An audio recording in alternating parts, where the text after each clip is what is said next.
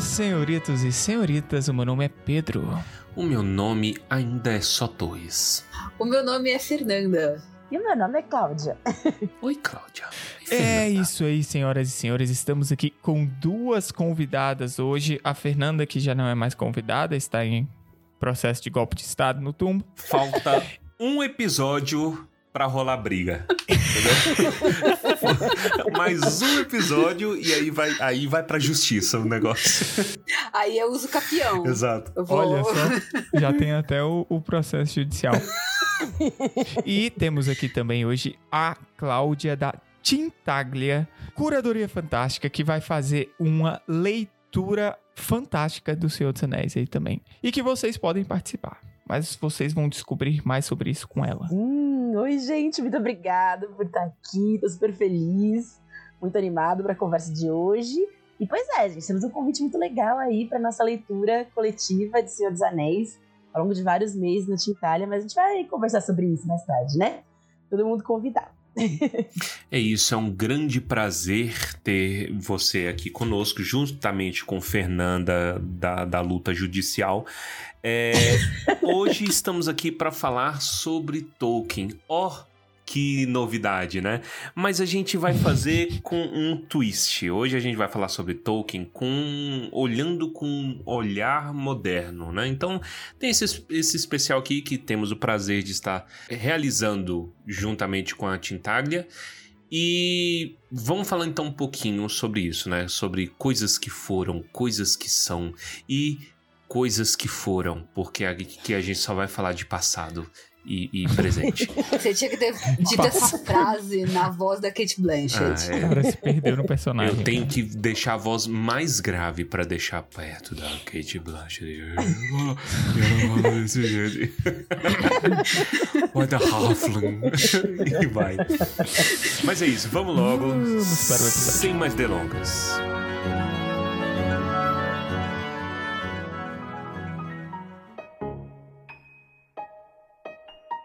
Vamos começar falando um pouco sobre o que não mudou tanto. Eu acho que isso é uma boa abertura para essa discussão, que é alguns temas abordados por Tolkien, eles são atemporais. E isso é muito interessante porque alguns livros envelhecem pior do que outros. E a escolha dos temas centrais e a forma como isso é abordada faz muita diferença na forma como um leitor moderno vai pegar para ler esse livro. Então, alguns temas como a amizade, industrialização e destruição da natureza, que para mim é especial. Eu levo no meu coração. A corrupção através do poder. E a gente pode falar da longa derrota aqui, que é só uma desculpa pro Torres e pra Fernanda colocar a purpurina acadêmica. É só nosso cavalo de Troia. Mas eu posso começar já botando purpurina acadêmica? Já Boa. trazendo Eu assim, deixo. uma coisa. Por Ah, favor. Favor. Porque assim, existe um- uma citação de Goethe, né, o autor do Fausto, que ele vai dizer que existe uma coisa chamada literatura universal. E a literatura universal não é uma literatura que fale do mundo inteiro, de todos os povos, de todas as pessoas, mas uma literatura que traga temas que falem a pessoas de qualquer lugar. E esses temas que a gente né, que o Pedro trouxe aqui, que estão presentes na obra do Tolkien, são temas universais.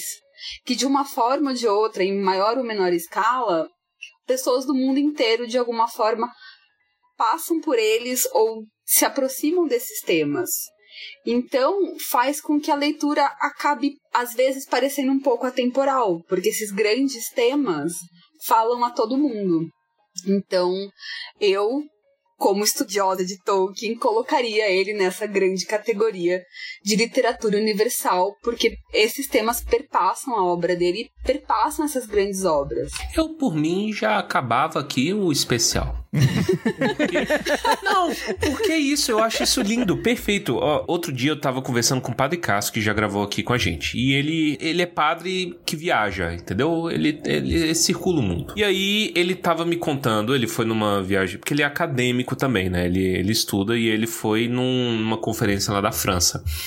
Sorbonne, eu acho. E aí ele aproveitou pra, pra, pra visitar também lá na Inglaterra. E aí ele me contava quando ele chegou aí no túmulo do Tolkien. E lá tinha uma moça né? Uma moça devia ter lá seus vinte e poucos anos chinesa, eu acho, estudando em Oxford, e aí ela estava visitando. Ela era budista ou zen budista, não sei. E isso intrigou ele, né? Curioso do jeito que ele é. Ele chegou e vamos trocar figurinhas. E ele foi conversando essas coisas, e aí ela falando que ela estava lá para prestar as homenagens, porque existe essa romaria ao túmulo do Tolkien, né? Mas ela estava lá para prestar as homenagens e ela falando sobre como aquilo ali se aplicava na vida dela, entendeu? Uma pessoa de contexto mortalmente diferente do Cássio, né? E estava lá e falando sobre as mesmas coisas. Eu, eu, beirando a loucura da repetição, eu falo isso muito aqui no Tumba, que é como eu amo quando culturas totalmente diferentes, sem contato, falam sobre coisas semelhantes. E é engraçado isso, essa universalidade ela existe mesmo. Eu, eu, eu, a purpurina que eu jogo é que eu falo que o Tolkien fala muito de coisas eternas, né? Que é a, a, o mundo, a humanidade desde que ela é. E isso empapa a obra dele, né? Ela tá cheia disso e tem elementos culturais da nossa modernidade que ressoam e outros que nem tanto. Por exemplo, a, gente vai falar mais para frente sobre personagens, né? Os personagens, eles são muito figuras. Tolkien não gostava de alegoria, a gente é, é, bota aí no bingo, né? Sempre tem que falar isso. É o bingo sempre. Mas os personagens deles são muito figuras, então ele rima com a sua realidade, mas não dá para você puxar alguém. Ó, oh, o Aragorn parece com o Senhor Sebastião do 203. Não, não, tem isso, né? Que é a figura estoica dele. E aí o leitor moderno, muitas vezes, ele pode estranhar isso, né? Porque a gente espera um personagem complexo, a gente não, não gosta tanto de um personagem estoico, né? Que é firme como, como rocha ali no objetivo dele. Enfim, a gente vai falar mais de personagens, mas é interessante essas coisas. Posso jogar um pouquinho de purpurina também? Claro, bala, brilha. Tem, tem muito legado dele pra fantasia, né? Quando você vê as coisas que ele misturou, que ele... É, até quando a gente tava conversando, né, sobre, sobre podcast, assim, a gente chegou a conversar sobre esse lado dele de ser bem subversivo, né? De olhar pra fantasia que, é, de uma forma ou de outra, era, era muito fresca ali, né? De dar voz aos pequenos, aos little ones, e colocar é, o indivíduo num, num, centro ali de destaque que não era necessariamente do herói greco-romano, não era da, da, das mitologias que ele tanto amava, né? Mas desses heróis muito improváveis, né? Eu acho que quem não é um pouco um herói improvável da sua própria história, né, gente? Então, eu acho que tem muito disso também nesse, nesse colorido ali do Tolkien, né? De como ele. É, é, as pessoas que estão ali, elas, elas não se sentem necessariamente sempre prontas, não são um Hércules dourado aqui pra é, executar grandes missões, mas estão fazendo deles, né? Então eu acho que isso também é muito maravilhoso ali na, na obra dele, né? Muito jovem, assim, pra época dele. É, e tem uma coisa interessante nisso que a, que a Cláudia falou, que é o que eu acho que faz a história ser lida até hoje, que deixa a gente, assim, com muita vontade de ler. Porque se você senta e fica lá brincando de, de, de, de, desmanchar a sopa, como ele chamava, né? A sopa de referências, você vai encontrar, você vai achar a Bíblia, você vai achar a mitologia nórdica que ele tanto gostava, você vai achar o Beowulf, mas o pulo do gato, a genialidade dele tá em pegar tudo isso e transformar numa coisa dele. Ele junta isso e transforma numa terceira coisa, que é dele, que é Tolkien. E a partir disso acabou gerando um monte de outras coisas, porque quando o Torres estava falando isso, essa questão do, do personagem, que são figuras e não sei o que, me veio ficha de RPG na cabeça. Exatamente. Uhum.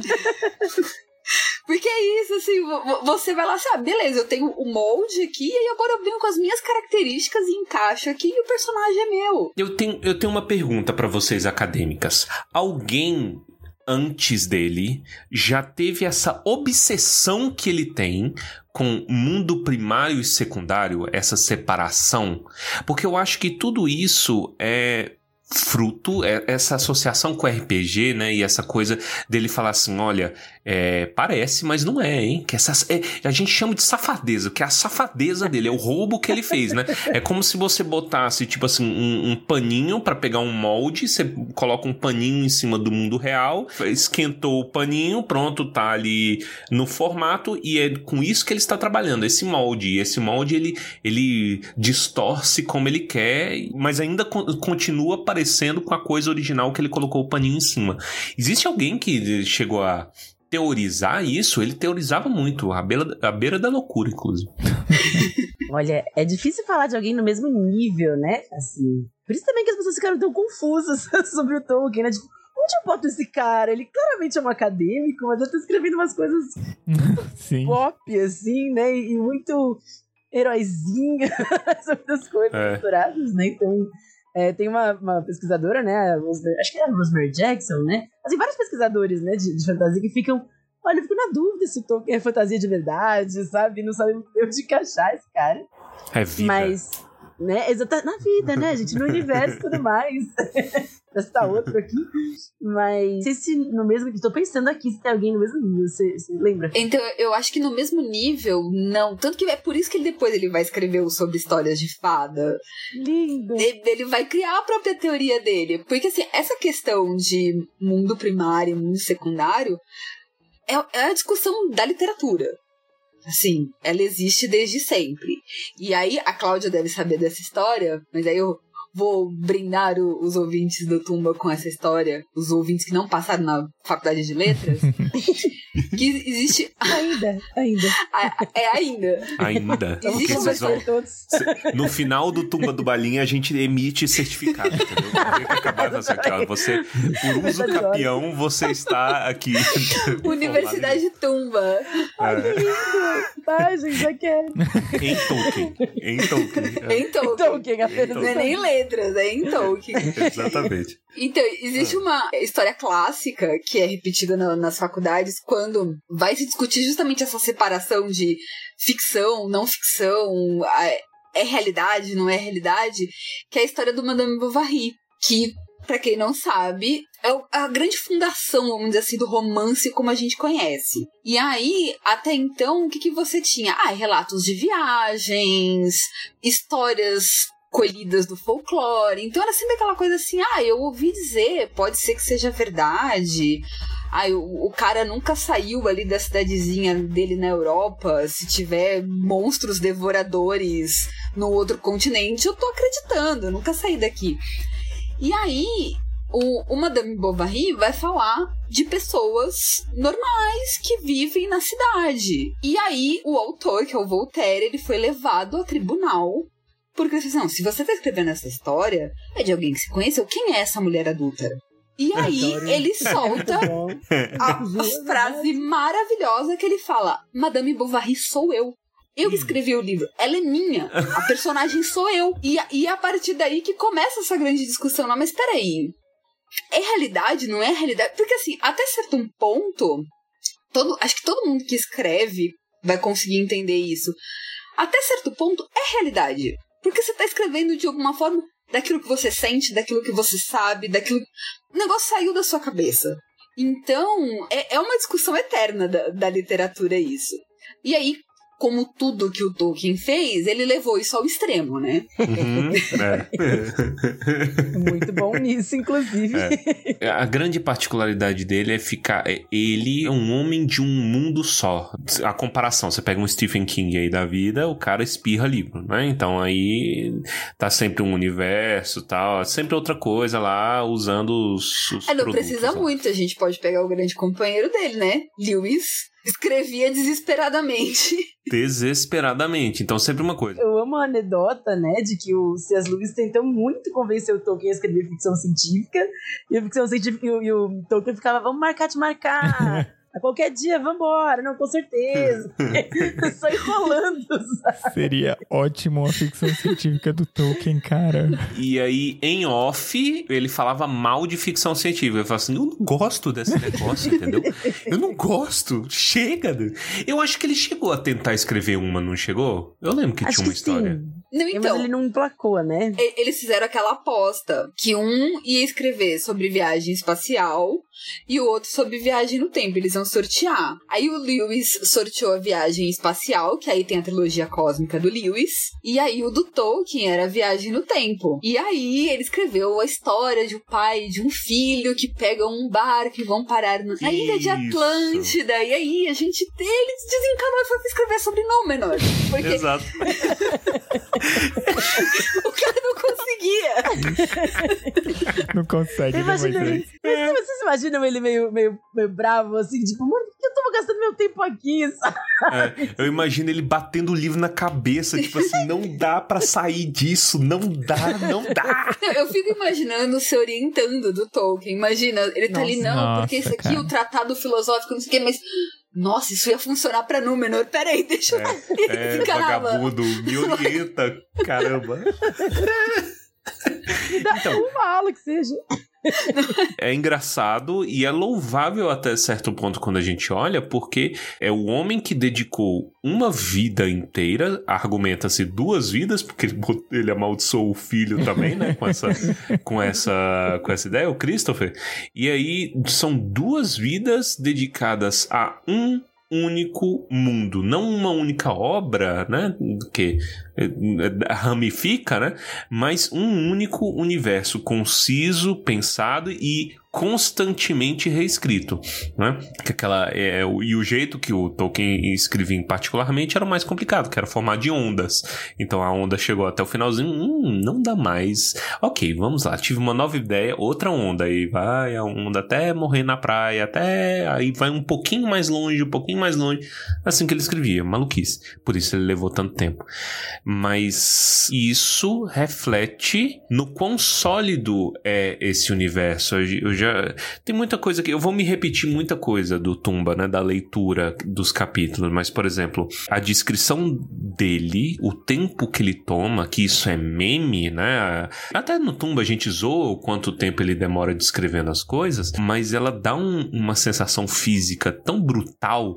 Então, por exemplo, a porta é um dos primeiros capítulos do Sociedade do Anel, que aí uma porta se abre, eu acho que é devia ser do Fat Bolger, não lembro, que aí ele o jeito que ele descreve a porta se abrindo e a luz que sai de dentro da casa envolvendo e se arrastando pelo pelo eu- eu- me fugiu agora a, a citação exata, mas só esse ato, né, e essa descrição a porta está viva, essa porta existe. Eu já vi essa porta semana passada abrindo lá na fazenda, entendeu? Isso, porra, isso é muito massa.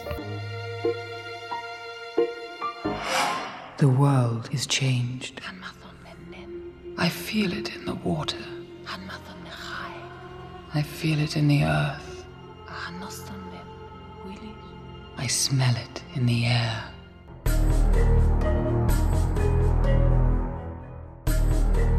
Agora, deixa eu fazer uma, pro- uma provocação aqui. Olha, vou provocar até. Roubou seu cargo, então. Aham, a que ponto chegamos? amo, amo.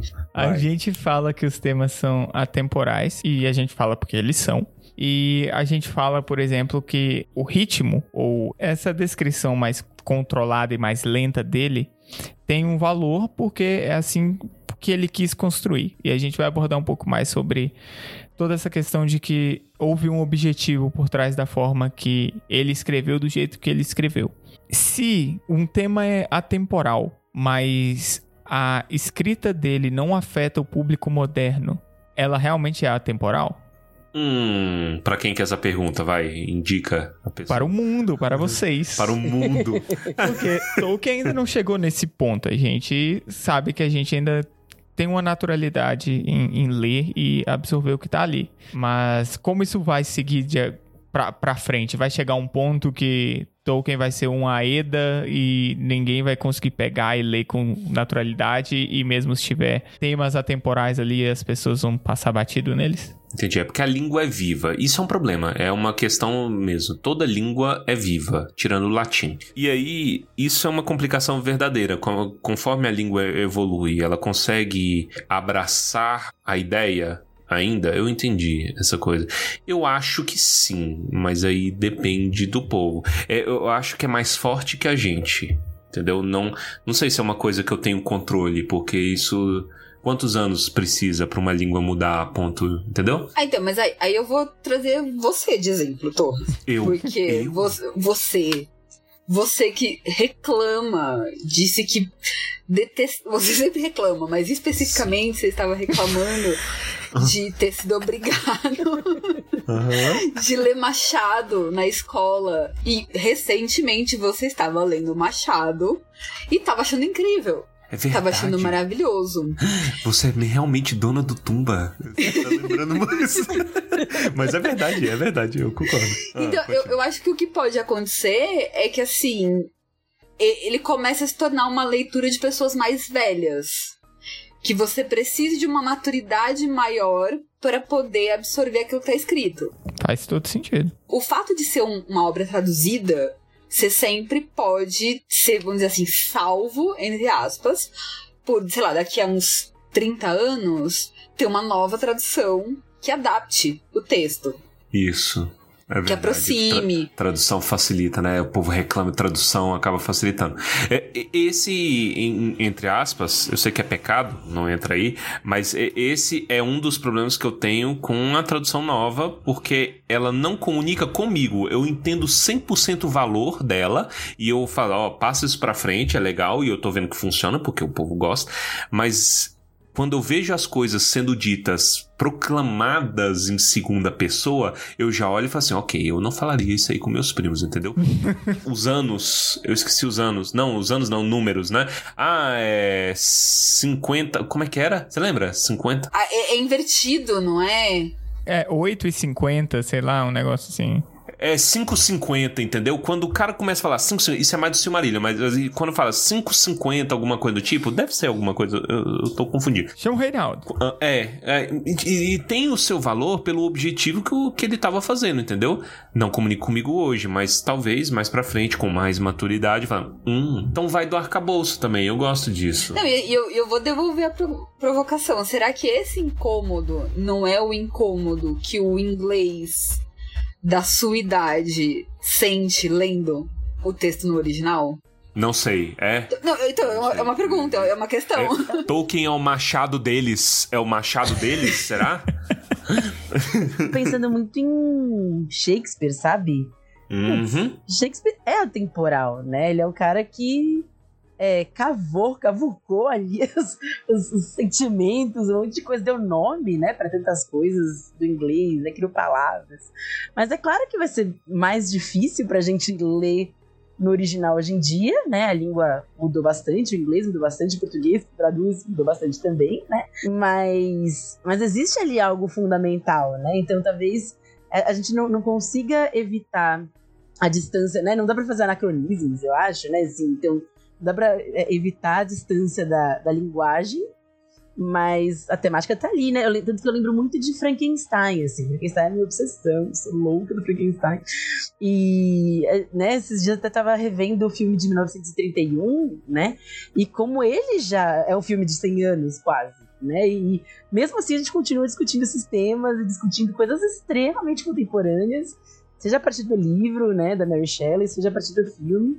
E tá tudo ali, sabe, gente? Crises da tecnologia, da consciência, estão todos ali, sabe? Então, enquanto acho que isso acaba sendo mais fundamental nessa, nessa questão do atemporal, né? Atemporal, mas não anacrônico. talvez. E eu, o que eu sempre digo que as pessoas ficam reclamando de adaptação, e você trouxe o Frankenstein, que é, que é perfeito. Tem um milhão de adaptações de todos os tipos. Algumas que vão, vou usar perverter, mas não no sentido de maldade, mas no sentido de virar do avesso, mesma coisa. Pervertem o texto original completamente. Mas é isso que faz a, a história seguir viva. É isso que faz as pessoas voltarem no texto. Então, eu sou a favor. Faz desenho animado da Disney, gente. Tolkien ficar bravíssimo comigo. Mas faz! Faz, gente. Limites. Limites, E a entendeu? ligação vai cair já já, você expulsa. Exato. É, exato. Ó, se tem um limite, não, não Disney não toque. é, é, Disney é o Rei Midas ao contrário. Não, não toque Nada. Disney, fique quieta. Mas, eu, mas eu concordo, assim, tirando, tirando a brincadeira. É, existe a, a, eterna treta de adaptação. Adaptação, você perde informação sempre. E você ganha informação, né? A depender do cuidado como é feito e tudo mais. A gente vive falando aqui no Tumba também de coisas que são diferentes, não são intrinsecamente melhores ou piores. Tem coisas que são melhores, que acrescenta, tem coisa que não, que retrai. Tudo bem, né? Nada é perfeito, é a realidade do homem. E aí, trazendo pro, pro contexto atualíssimo, né? Não é o fim do mundo o pessoal tentar fazer uma releitura da coisa. Ela não tá. Ela é, é como a Fernanda falou, ela, tá, ela é viva, entendeu? tem releituras que elas não sobrevivem ao tempo. Isso acontece também. Uma pessoa às vezes está tão obcecada em fazer uma leitura com um certo viés e ele morre porque justamente ele não toca nos temas funda universais. E vai morrer mesmo e acabou, entendeu? Ano que vem todo mundo esquece, porque não tá. não tem a, os temas universais no seu coração, né? Da, da, da, da, ideia como um todo. E aí, exemplos disso a gente tem aos montes na, na variadas mídias. Você quer ver um exemplo que tá em voga e vai continuar em voga para sempre porque as pessoas não cansam, os estúdios não cansam de insistir nessa bosta? Adaptação de anime, cara. Adaptação de anime sempre é uma bosta e sempre vai ser uma bosta, porque para começo de conversa, de 70 80 a 90% da graça do anime é justamente ele ser animado. Quando você bota isso no live action, não comunica bem. E ainda junto que eles botam um monte de idiota para escrever isso e fica uma bosta. Eu te pergunto, existe alguma chance de você fazer o pirata que estica ser maneiro, velho? Não tem como, entendeu? E os caras continuam tentando. E tem coisas também que são eternas, né? Igual a Fernanda, por exemplo, falando pra gente do Harry Potter, do Harry Potter gótico, é a fanfic. Não, não, pra que isso? que que isso? isso é eternamente ruim. Parem de trazer isso. Ai, meu Deus. Draco com calças de couro e. Para, velho. Para de trazer. Você sabe disso, né, Cláudia? Não sei, não. Que aquela série Shadowhunter era uma fanfic de Harry Potter. Ai. É verdade. Que ficou conhecida no fandom como Draco in Leather Pants, porque era só uma justificativa pra ela ficar botando o Draco vestido de couro andando pra lá e pra cá. Toma no velho. Draco Wives. Ressignificações. É, é isso que as pessoas fazem. E é uma merda. Eu, eu, às vezes eu fico revoltado por. Eu, eu, fico revoltado com a revolta, porque as pessoas revoltam pelos motivos errados. Todo mundo fala assim, eu estou pervertendo, acabando com a obra. Não, é, essa é, a, é o declínio da civilização ocidental porque o Draco usa calças de couro. Não, só é horrível porque não escrito, não é interessante. E isso vai morrer com as ondas do tempo. Para de fazer alarde. Não, eu não deixa morrer, deixa, deixa morrer. morrer. É só de você estar tá falando, você tá. Vi... Pra, pra que, que vocês trouxeram isso aqui pra mim? Pra começo de conversa? Briga com o Pedro, eu não falo. Entendeu? Eu já tava Dessa esquecendo. vez eu sou inocente. É, eu estava em minha alma. Entendeu? Aí. Mas faz parte da cultura essas, essas discussões, entendeu? Ela não é intrinsecamente ah. bom ou ruim, só que às vezes é mal escrito mesmo. Sim. O tempo vai comer essas Mas, coisas. Sabe que a Ursula Le Guin, né, pai escritora de ficção científica, ultra fã do, do Tolkien também, né? Ela falava que muito da que a gente chama de cultura pop hoje, né, de literatura fantástica também, passa por esse caminho que ela chama de submito, né, que é são histórias muito plásticas que a gente pode chegar lá e pegar o Draco e colocar calças de couro nele, sabe? Poder não pode, não. Poder. poder. Há quem vá fazer. Isso, lá na Patagônia, né? Lá na Patagônia. Hipoteticamente. Exatamente. Escondidinhos, assim. Mas porque as histórias elas ganham umas dimensões tão grandes, tão plásticas, tão importantes para o fundamento da cultura ocidental, né? que estava falando, que elas não são mitos, mas elas quase se comportam como, como mitos, né? Que elas perduram o tempo, assim. Então tem coisas que são maravilhosas, que vão perdurar ainda mais, como o Senhor dos Anéis, né? Tem outras que vão acabar morrendo na praia, assim, mas que nesse tempo vão se comportar como essas coisas adaptáveis, né, moldáveis, assim, para o nosso pensamento. Não, e aí agora eu vou, vou fechar o, o ciclo em cima disso que a, que a Cláudia falou, que o Torres também adora quando a gente fecha os ciclos. O que, que é um mito se não personificações desses grandes temas, não é mesmo? Então, a gente tá, tá aí contando, de certa forma, assim, falando bem grosseiramente, a gente tá aí contando a mesma história desde que a gente aprendeu a contar história. É, é, perfeito. Sabe onde jaz a tentação? que a, gente já abordou também no Tumba, né? Olha, os temas cíclicos. Mas, tu... gente, o Tumba é uma coisa só. Essa é a minha tentação de Númenor.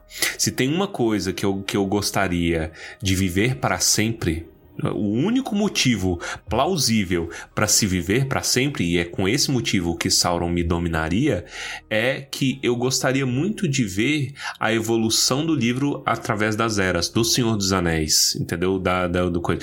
Porque é interessante, eu tenho curiosidade de ver. A gente tá numa janela de tempo muito pequena, sei lá. Tem, são que 60 anos, 50 anos, acho que por aí, né, do não mais. É, o Senhor dos Anéis foi em 54, a sociedade. É os 70, quase 70, né? Então, pegando aqui, 70 anos não é nada no curso da história. Eu fico imaginando isso há 200 anos. E aí, todas as questões que a gente tá discutindo desde o começo, elas, se, elas ganham mais peso, né? Será que a língua muda? Será que o povo vai esquecer? Será e história virou lenda, lenda virou mito? né? Essa é a tentação. Eu tinha vontade de ver se isso viraria, entendeu? Mas ainda bem que eu não vi. e olha, isso é interessante o que você falou sobre o tempo. E tem pouco tempo. Como que o mundo mudou tanto em tão pouco tempo? A gente faz brincadeira pegando jogos, por exemplo, pega um jogo de, de 15 anos atrás, dá uma olhada e vê como tá agora. Não, não é humanamente aceitável que esse salto tecnológico aconteceu. E a gente e esse salto tecnológico, ele não vem sem consequências, porque se fosse um joguinho ficar bonitinho, tudo bem. Mas não é, é a internet e tudo que veio com ela. E como vocês sabem, eu sou um advogado contra a internet. Então, não, mentira, a internet é maravilhosa, as pessoas que não são. A gente podia fazer uma, uma associação, advogados contra a internet. Mas o, o mundo, ele acelerou num, não foi só a tecnologia que acelerou, foi tudo. O mundo acelerou, a forma como a, o conteúdo é consumido acelerou e mudou drasticamente. Em 70 anos, você lê um poema se torna extremamente desesperador, porque você está acostumado com vídeos de 15 minutos no Instagram de 15 minutos, tô maluco, é de 15 segundos. Em 15 segundos você pega um conteúdo, você consome ele ele acaba. Como assim? Eu vou ter que parar, eu vou ter que ler, que já é algo muito mais lento, e eu vou ter que pensar nisso. Perceba que o desespero é tão grande que vídeos de 15 minutos no Instagram já são inconcebíveis na mente do Pedro. Entendeu? De, de tão louca que, que, a situação tá. e, e, é aquela comparação, né? Olha é, essa coisa. Ah, eu amo. Cleópatra tá mais perto do, da invenção do iPhone do que da construção das pirâmides. Só pra gente pegar um, um exemplo que eu, eu acho que fica bem claro. Se a gente pegar o lançamento do Hobbit, e a repercussão que ele teve e o lançamento do Senhor dos Anéis e a repercussão que teve, a gente mal tem 20 anos de diferença de um livro pro outro e o Senhor dos Anéis já foi pirateado. Agora vocês imaginam com 70. É isso. A vida é louca. É, Bateu, nem né, precisa. Né, nem... tá, tá, todo mundo, tá, todo mundo, meme do caco, sabe? Despolhando pela janela, assim. É. Pablo Escobar, né? Tristinho, assim. Sim. É. é, nem precisa de viver então 500 anos, não. Eu acho que até nossa, nossa geração aí a gente já vai, vai ver. Eu tenho medo do que vai ter no mundo daqui a 50 anos. É muito veloz. Tenho, é muita velocidade. Tenho medo real. Ah, não vem com essa não, porque depois você faz essa predição e aí a gente voltou pra Idade da Pedra, entendeu? É que nem 2001, Odisseia do Espaço. No futuro as pessoas vão ter carros voadores e hoje aqui a gente tá... 2001 é outro filme que não tem mais espaço também, tá? Cenas de 10 minutos de macacos evoluindo, não. as pessoas assistem na velocidade 2, né?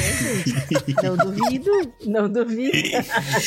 não, mas, gente, tem uma coisa muito doida, que eu não sei se vocês sabem disso, todos talvez saibam. Que os últimos Jedi, pra mim, é a cena mais bonita, que é o momento em que a Holdo joga a nave contra a, a nave da primeira ordem que explode tudo e fica em silêncio. Nos Estados Unidos, eles tiveram que botar uma legenda. Não tem problema no som. Eu lembro disso. Continuem na sala. Uhum. Porque as pessoas estavam saindo da sala, tipo, não deu problema no som, não tem. Não tá saindo barulho do filme, deu problema, vou embora. E a cena é maravilhosa. E, e, e é uma cena, sei lá, tipo, de, sei lá, de 30 segundos que fica sem som. E as É pessoas já verdade. não, problema, vou embora.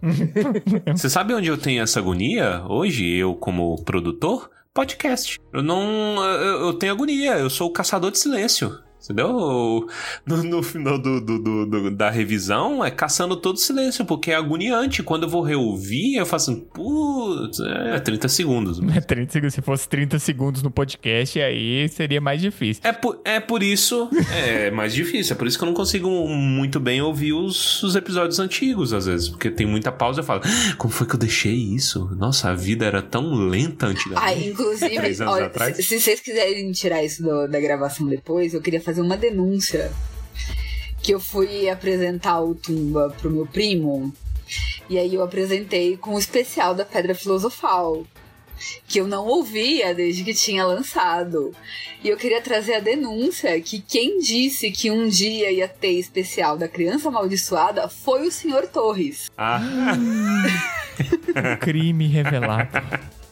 Ah, que- queria só deixar isso registrado nos Foi autos. você que colocou a, a- a- esse peso de dor nas nossas registro. costas. Não, mas eu sei que vai ter. Eu tô é postergando porque. Não, não vai ter. Não, não vai ter não? Vai ter não? Vai ter que sair no soco pra... É- Essa é a nossa Soco. grande briga, Cláudia. O público pede o, o especial da peça e os meninos não querem fazer. Tem muito tempo. É. Eu ponho pilha na galera. Tem mais o que fazer, não. Eu já me fizeram assistir todos os filmes de Crepúsculo em dois dias, velho. Eu tive uma- um AVC, velho. Não foi um. Nossa, pior que ele viu mesmo. Eu foi vi incrível. Mesmo, eu vi Eu mesmo. acompanhei Eu a, ainda- a saga. E eu ainda não assisti o último. Eu não assisti, porque não deu tempo. Aí não, não consegui. Mas vamos lá, O, vamos lá. parte 2.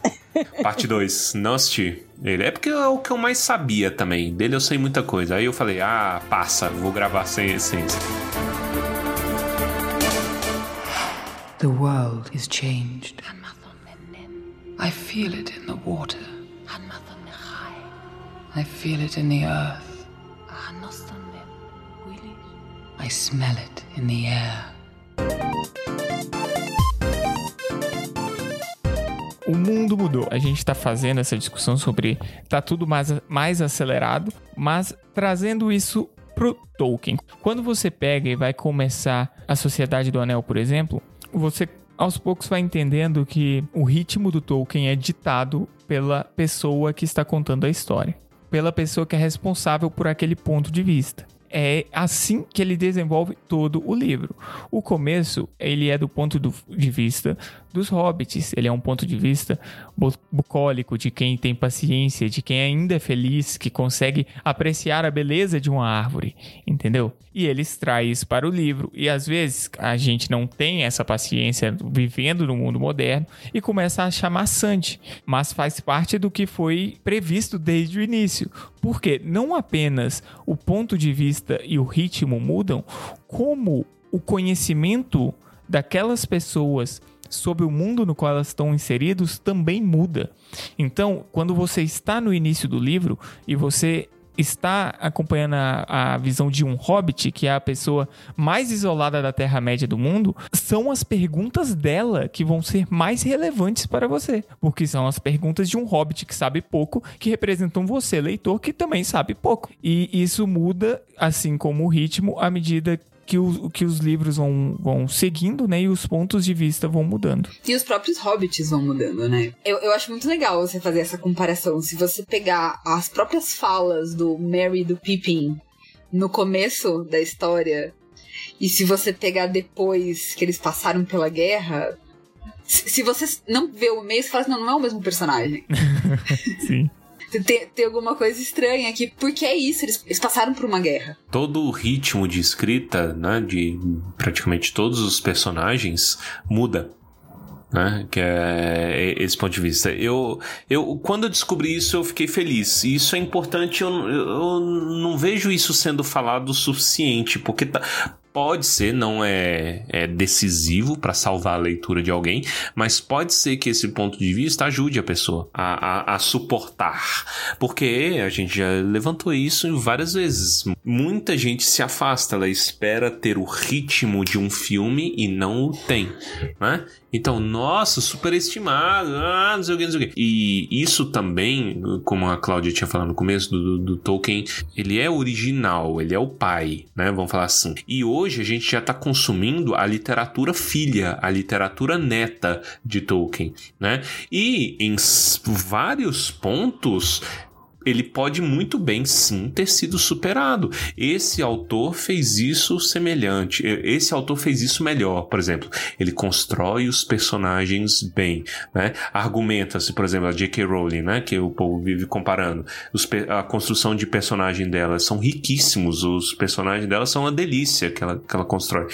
É, sobre a descrição que ela faz dos personagens, então ela, ela não precisa de falar Snape sempre para você entender. Ela fala nariz adum e você já sabe que é o Snape. Esse tipo de coisa que ela faz ó, tem o valor que está aqui presente e que pode ter sido feito melhor que o Tolkien. O ritmo de tal livro é melhor, a construção de mundo é melhor, mas o interessante é isso na média, né? Que a gente, quando a gente vai avalia todo mundo no mesmo caldeirão, nenhuma das literaturas filhas, ao meu ver, e literaturas netas conseguiram passar o Tolkien em todos os aspectos. Geralmente é um aspecto aqui, um aspecto aí. Mas no conjunto da obra, o Tolkien ainda tá sem paralelo, eu diria, né? Tô puxando sardinha? Estou puxando sardinha, mas esse é o meu trabalho.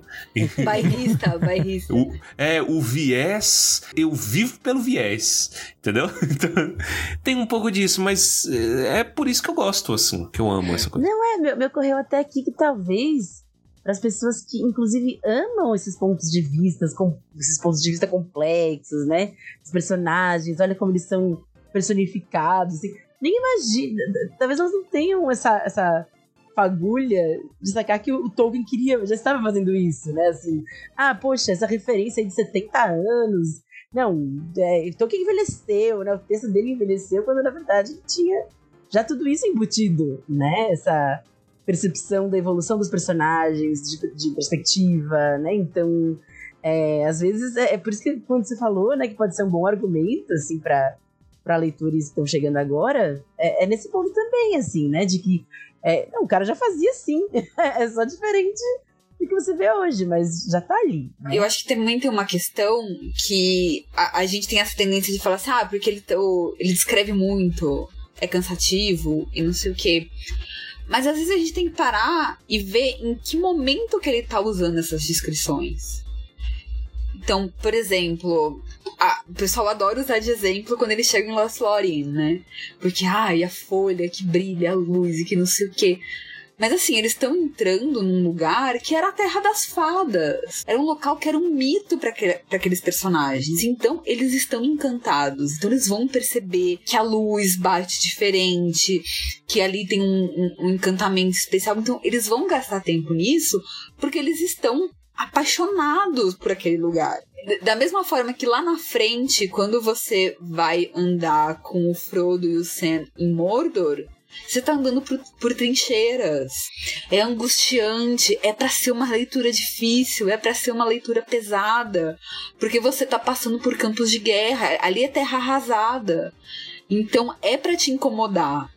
Então, a, às vezes, a, a, gente tá um pouco acostumado com, com essa coisa muito prática, assim. Ah, eu li, entendi, absorvi próximo.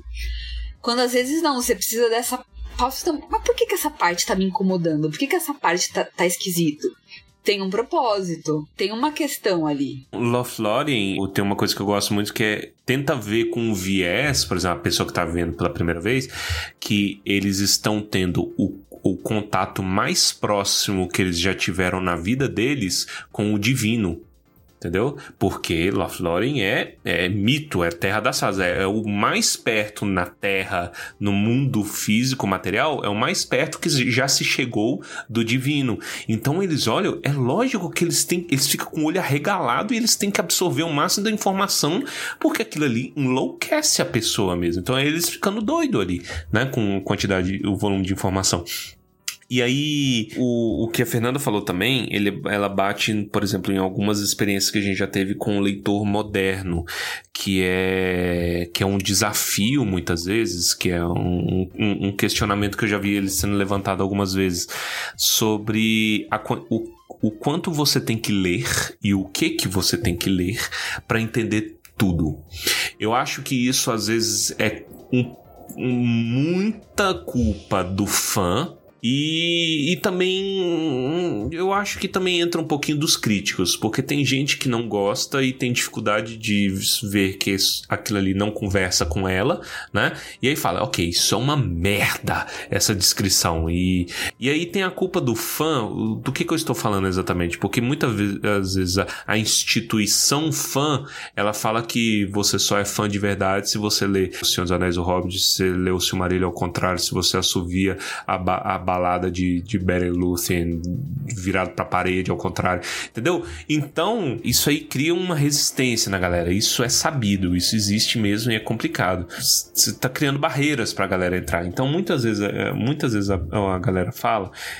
Ué, mas eu, eu tenho que ler carta para ler Tolkien, a gente no Tumba gosta, a gente, eu, né, que eu vi citando é, carta. Pedro já tava todo. ali olhando, fale por você, meu querido. É, exatamente, trouxas, você que gosta. Eu gosto de algumas. Então, as cartas, quando é que você lê as cartas? Você lê as cartas quando você é maluco com essa coisa. Ó, a gente no Tumba, a gente lê isso aqui já tem o quê? Já tem quase 15 anos que a gente lê rotineiramente. A pessoa fica louca com isso, né? Então, tipo assim, muitas vezes é por amor. Porque eu amo isso que eu estou lendo e me interessa bastante, me diverte, é por essa razão que eu vou procurar mais. Eu não tenho que procurar mais para amar essas coisas, né? E às vezes a gente confunde esse caminho. Então, o, o valor, e isso é também aqui no bingo aqui do Tumba de coisas repetidas, o valor do livro muitas vezes ele se manifesta pelo divertimento que você tem quando você relê. Ler não é o bastante. Ah, mas eu tenho que reler. Não, você não tem que reler. Mas se você tem interesse, eu te convido para você se divertir e dar gostosas sonrisas, porque é bom demais. Gente feliz é tudo de bom. E eu gosto que as pessoas estejam felizes. E eu tô dizendo que isso vai te deixar feliz, tá?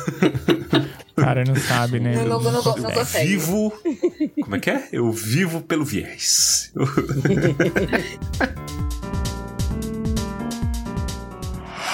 The world is changed. I feel it in the water. I feel it in the earth. I smell it in the air.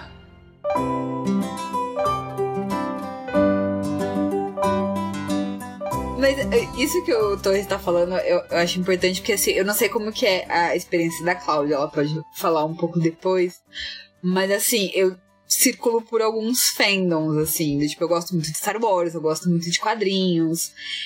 E aí tem uma coisa que se repete na maioria deles, que é aquela coisa assim, ah, se você não sabe o nome do robô que faz a manutenção na nave no Retorno de Jedi, você não é fã de verdade. Se você não. Chito. e, e às vezes eu vejo isso acontecendo com Tolkien, tipo, ah, não, porque se você não sabe pronunciar Celeborn, significa que você não é fã de calma, gente, sabe? Às vezes o cara tá chegando agora. Gente, a instituição Fan Trademark, ela afasta pessoas. E eu não gosto de afastar pessoas. Eu sou contra afastar pessoas porque você tem que tornar as coisas mais acessíveis e não menos. E Inimigo. o seu ego não vale mais do que uma obra. Inimigo do então, assim, distanciamento assim, social. Não, eu, eu, não sei se vocês, vi, se estão acompanhando. Tá acontecendo isso com Metallica agora. Sim. Enquanto a banda tá lá gravando homenagem. Eles estão felizonas. Tipo, mais gente ouvindo a gente. Por que que acontece? Tocou Master of Puppets no, no final de Stranger Things. E aí, a molecadinha que ama Stranger Things descobriu Master of Puppets, que é de 86. Tem 36 anos a música. E tá ouvindo Metallica desesperadamente. Se entra no Spotify, é atualmente a música mais ouvida do Metallica. E o fã chato, que continua preso em 86, tá? Esse Velho tá do rock. É, ve- velho do rock. Velho do rock. É uma, Isso. institu Tiozão tá matando o rock and roll. é uma instituição centenária, hein? Sim. É, é, é- E, e esses caras, tão- esses poser que estão chegando agora. Deixa a molecada descobrir a banda que você também gosta. Não é poser, o Joãozinho tem 15 anos, sabe? Deixa o Joãozinho. Eu, eu- eu sinto muito a mesma coisa, assim. Eu acho que existe toda uma questão também. Acho que passa pelo Tolkien, acho que passa pelo Metallica também, que é tipo, são os grandes nomes, né? Então tem toda uma, uma, uma corrida, assim, entre é, os jovens, os jovens, digo eu, ali do, do alto da minha montanha, anciã, Uhum. mas acho que tem um pouco da, né, desse olhar do, do frescor do fã jovem, assim, que quer. Meu, eu quero aprender isso porque é o melhor que tem. Eu quero ser. Eu quero entender isso profundamente, quero ser um dos caras. Eu quero ter minha carteirinha dourada, sabe? E por outro lado, gatekeeping, né? Os caras, a galera no portão ali falando, não, não vai ter carteirinha dourada, você tem que ter. Não. essa Quantos altura." CDs? Quantos CDs do Metallica você tem? Você tem que comprar CD, que nem eu. o cara não sabe nem o que é. CD. Exato. E, e eu acho que são duas forças muito intensas, né? A da paixão da juventude de, cara, isso aqui vai formar minha identidade, é o que eu vou ser, sabe? Versus o, isso aqui é o que eu já fui. Então, isso é importante demais pra mim. Esse quando- tribalismo é, é, é, é muito. Isso é enraizado em tudo. Tudo, assim, mídia, fora de mídia, né? Qual- qual- absolutamente qualquer coisa. Nós e eles. E aí eu sou muito melhor aqui. Eu lembro que a gente fez na, na escola uma apresentação ali das turmas. Acho que a gente devia estar no segundo, terceiro ano. Pedro talvez lembre. Que é sobre conflitos de gerações, né? Isso é conflito de geração. Conflito de geração existe desde Platão, velho. Platão escrevia. Esta juventude está a merda, entendeu? E o mundo vai acabar em 25 anos quando os merdas que estão aqui rolando na lama aqui de, de, de, de- de- da Grécia chegarem ao poder. O que será de nós? Entendeu? É isso, bicho. Isso tem milênios que, que essa briga. Porque o ser humano descende do macaco, um animal assassino. É, é, Véi, e essa é a realidade do homem. Tem. Não dá, cara. Em conclusão, gostem do Metallica, dane-se, sabe? Não, e, e o que é mais doido é que, tipo, os caras estão. É mais gente ouvindo a nossa música, a gente tá ganhando mais dinheiro, vai ter mais gente nos nossos shows. A Kate Bush, outra? né?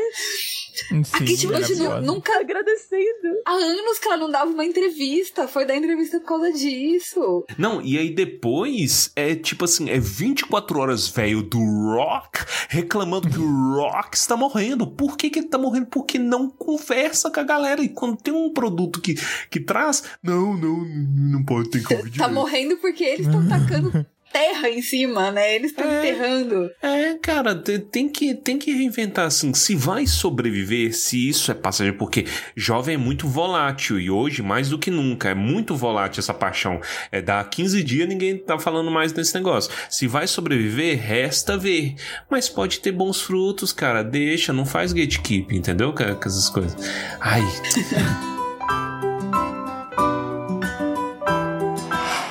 The world is changed. I feel it in the water. I feel it in the earth. I smell it in the air.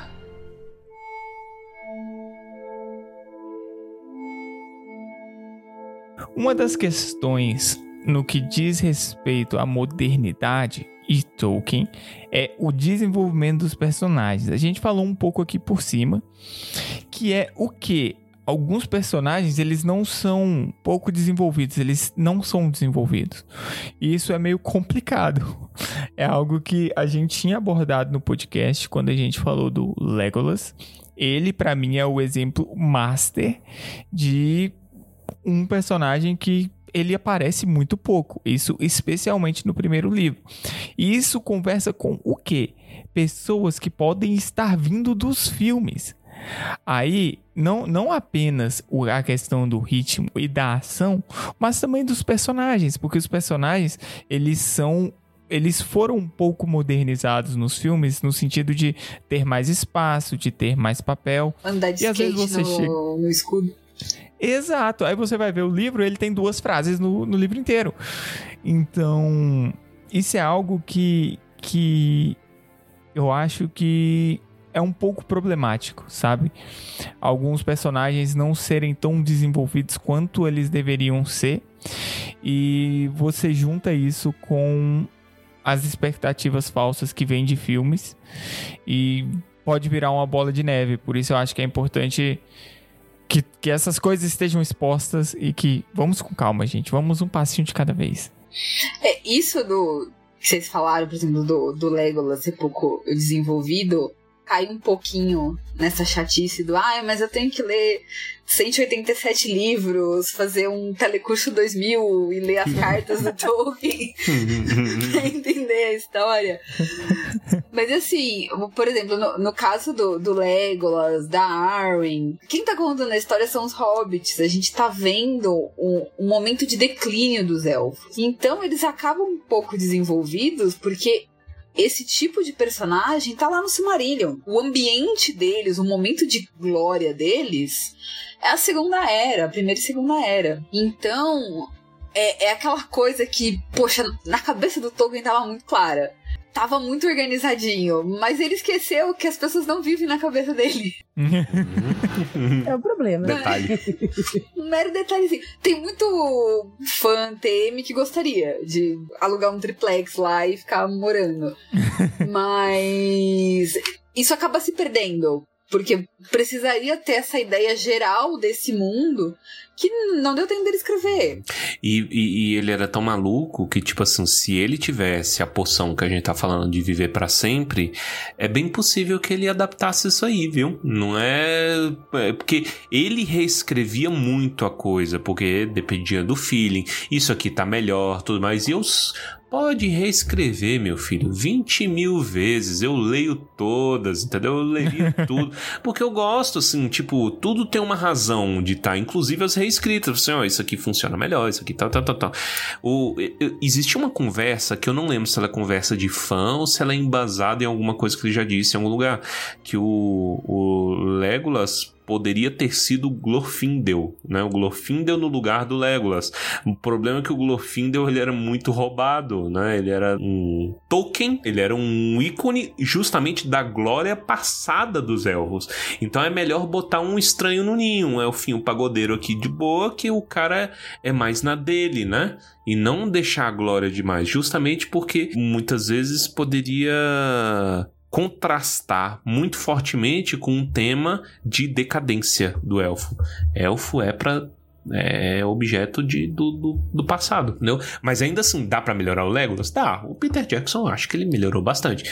Apelou pra ação, né? Pro terror de Christopher Tolkien. Mas funciona, gente. Diverte, é uma delícia. Muito bom. Botou ali o galãozinho, que tava É, fazendo precisa. sucesso com as meninas. isso. É, é, é o que você falou super bem também, né, assim, anteriormente. Não, ele, ele acertou em muitos pontos simultaneamente e os personagens foram algo que, que ficou ali, né? Eu acho que também tem algo de da herança, sabe, de fantasia que ele que ele tem também na época que ele escreve, né? Então ele tá ali desenvolvendo personagens que é, são inspirados ou nesses é, é, é, nesses heróis míticos ou nessas, pessoas comuns, né? Ele, ele tá encontrando o meio do caminho, o tom ali, né? Então, é, acho que faz todo sentido que eles tenham surgido da maneira que surgiram na época que foram escritas e que sejam adaptados, né, gente? Assim como vai, vão ser adaptados de novo, né? Agora na série vai ter outras camadas para outros personagens de outras maneiras. Cada tempo tem o seu Senhor dos Anéis, de certa forma, né? Uhum. Cada mídia. Seus vai- anéis que merece. Vamos ver qual que é o, o que a gente merece agora. Resta ver. Exato. né? Vamos pensar que o Tolkien ele barrou a adaptação dos Beatles de Senhor dos Anéis, gente. Ele já fez um Amém. grande Com razão. sabe? Com razão. Com razão. Não, Não, ia razão. ser uma- isso ia ser uma maluquice. Então, ia ser uma maluquice do inferno, mas eu queria Ia ser ver. incrível, queria cara. Os filmes, os filmes deles não tem sentido nenhum. Limites, Vocês já assistiram os filmes É antigos? Tem um filme Gente. dele que o Ringo tem um anel desse tamanho que não consegue tirar. Ai, maravilhoso.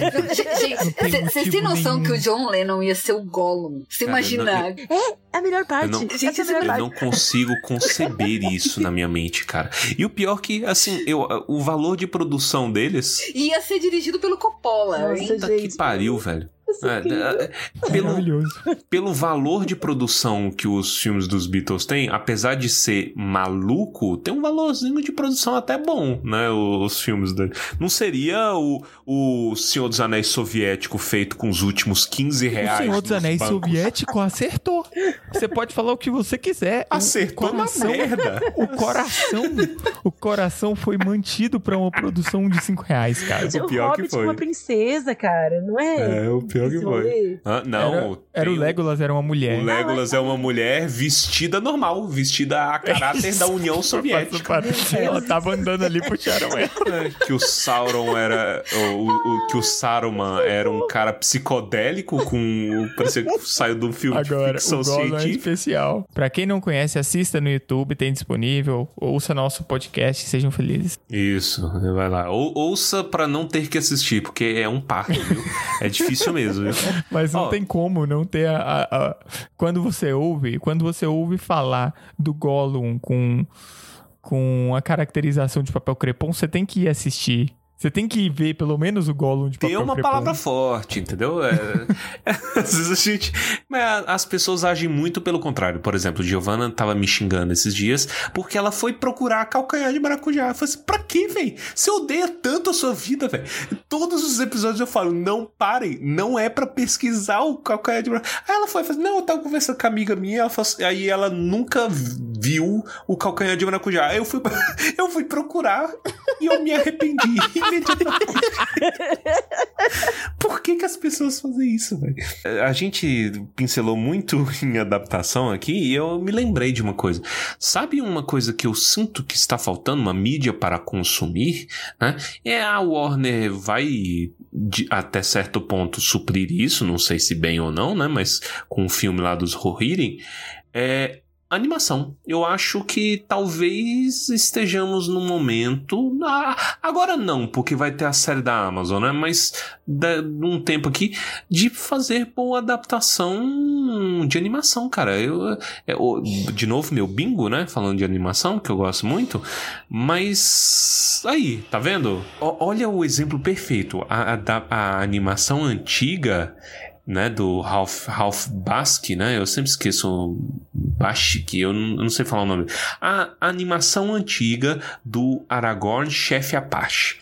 Né? Essa é a referência. Ela não conversa com a gente enquanto pessoas modernas. Ela não conversa com nossos filhos já. Entendeu? Se você botar uma criança hoje pra assistir, ela não vai dormir, ela vai ter pesadelos. Sabe o que eu gosto muito de- dessa adaptação? Que os orcs são pessoas passando atrás de um pano. só as sombras. É, é muito mambengue. já tá melhor que a soviética, já trazendo que a do soviética é um momento de tontura. Eu fico tonto vendo os. os... Entendeu? Então, olha, talvez fosse o momento hein, de fazer uma, uma, uma adaptação. Mas como animador não é pago, né? Então não sei se eles vão querer muito. O animador recebe tipo 15 centavos pra fazer um. Umas coisas maravilhosas. é problemas do nosso tempo, né? Mas olha aí, existe interesse, gente. Eu compro. E Eu faço. talvez, dependendo do resultado aí do A Guerra dos Rohirrim, a gente veja mais conteúdo animado. Torçam. Consumam. Quem manda é o consumo. Vote com a sua carteira. é verdade. É verdade. Isso, isso é uma frase do. é, Isso é uma frase muito dita, não- eu não sei como é que é nas outras mídias, mas pelo menos para os consumidores de produtos Nintendo, é assim: vote com a sua carteira, não compre, caralho. Porque senão eles continuam metendo a chibata em você com os trem caro, porque os trem da Nintendo nunca diminuem de preço. Fica aí a reclamação, eu acho que eu nunca reclamei de Fica a denúncia. é, I'm calling Nintendo out. The world is changed. I feel it in the water. I feel it in the earth. I smell it in the air.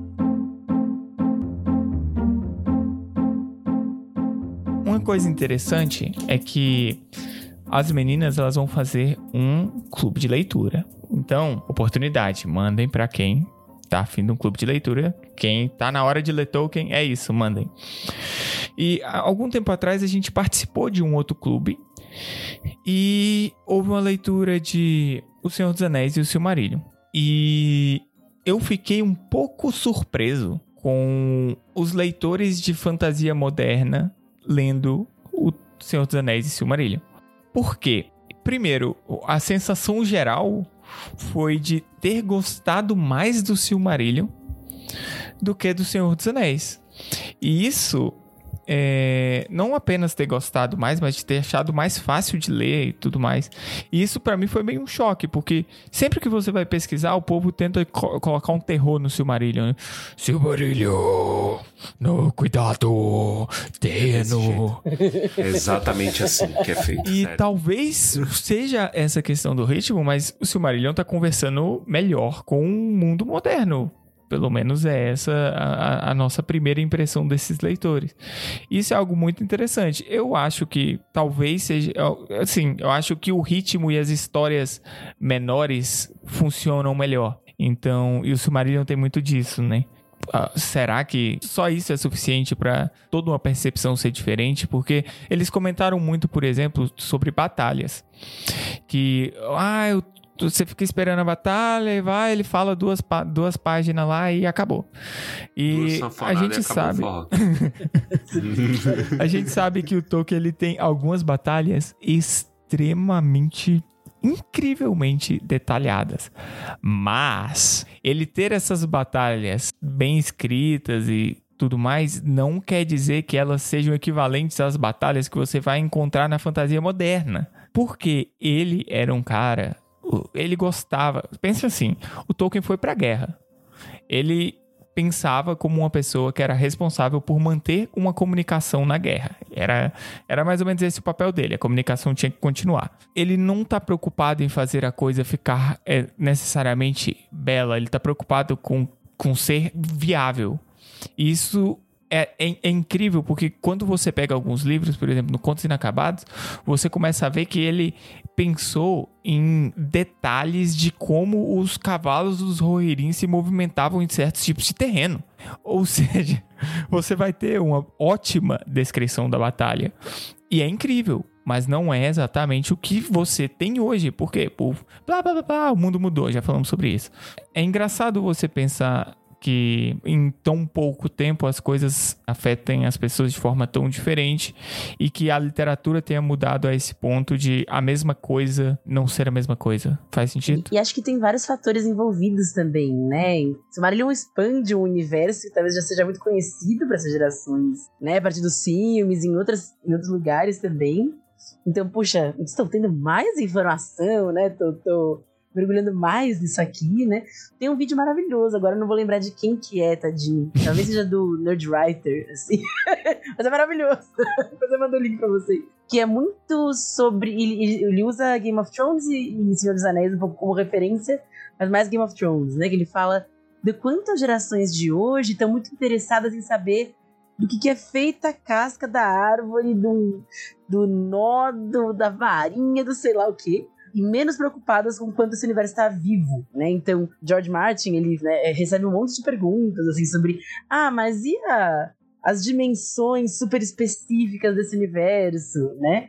Quando o que importa realmente é a narrativa, né? Assim, não que, que, que, esse mundo faça todo sentido o tempo todo, né? Ainda que, que né, Senhor dos Anéis tenha muito dessa preocupação, então que tivesse muito dessa preocupação também, né? Então, eu acho que existe é, essa vontade também de sempre ter mais, sempre saber mais, sempre mergulhar mais nisso e que vá além dos filmes, né? Que vá além daquilo que é, já, já, já é de domínio público, né? Talvez, assim, né? Até porque o Silmarillion, ele, ele acaba casando um pouco com a, com a coisa, né? Do, esse território é, é inóspito, né? Assim, é, é, é um livro sagrado, é um livro muito importante para os fãs do Tolkien, que, que só quem é realmente muito fã vai ler, né? Então, não sei, esse é o meu palpite, mas eu acho que tem muitas coisas que a gente pode levar em consideração mesmo. Por que, que as pessoas têm gostado mais, assim? Olha, eu, eu vou acrescentar uma coisa nisso que a, que a Cláudia falou, que eu acho que tem um, tem um sentido tem alguma verdade nisso aí. Porque a fantasia, o, o, bacana de ler fantasia é que a gente pode imaginar. Então, o, isso de, de expandir o universo acaba alimentando essa imaginação. Então, assim, ah, poxa, aquele negócio que eu sempre fiquei pensando no, no que poderia acontecer, tô vendo mais. E, e eu acho que é por isso que o, os leitores e espectadores de fantasia hoje em dia vão muito por esse lado de eu quero saber cada detalhezinho, porque eles estão construindo esse negócio não, na cabeça e às vezes eles querem confirmar se o que eles estão pensando é verdade ou não. Só que a brincadeira é justamente essa. Você continuar na sua cabeça, não, não importa. A, a verdade tá, tá aí no, no, nas ideias. E, e, eu acho que tem um, uma questão que o, o Silmarillion, eu acho que ele acaba atraindo um pouco mais porque ele tem muito dessa coisa de mito, dessa história que ficou perdida, dessa história que se ouviu falar.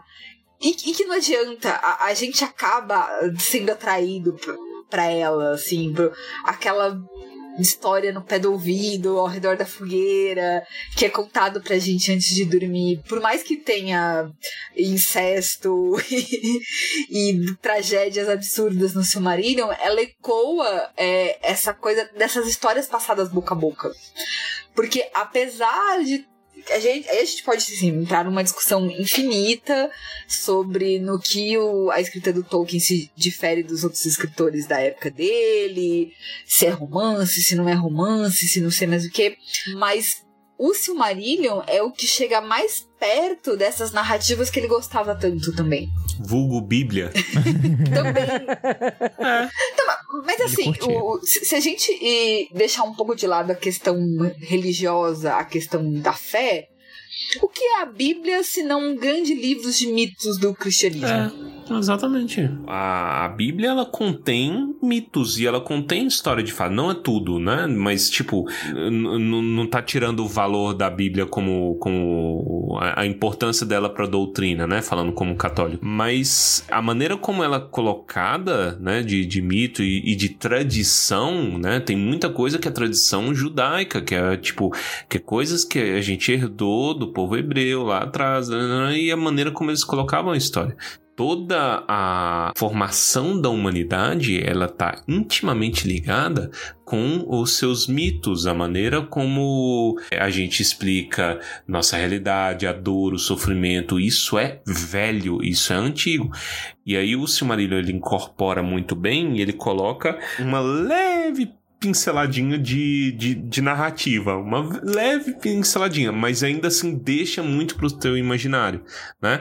Eu acho interessante, tipo, o, essa problemática que o Pedro levantou, eu observei ela também e eu estranhei, né? Que é na a nossa época, quando a gente, a gente lia, a gente tinha medo dos nomes, a gente tá acostumado com Terra-média, a gente sabe a Terra-média no nosso lugar. Que diabo é Beleriand?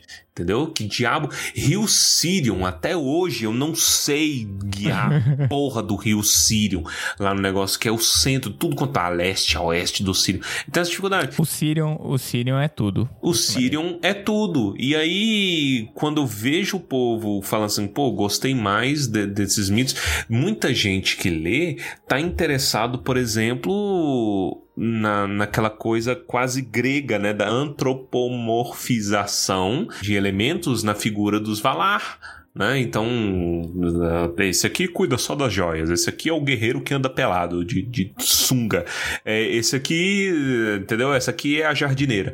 É interessante. O que eu gosto mais até hoje, se não é a queda de Númenor, ainda é Turin Turambar, né? Eu, eu amo muito essa história, porque ela é um épico desgraçado, um épico mexicano, fudido, assim. E aí eu não esperava, a vez que eu vi, fazer, caralho, que doido.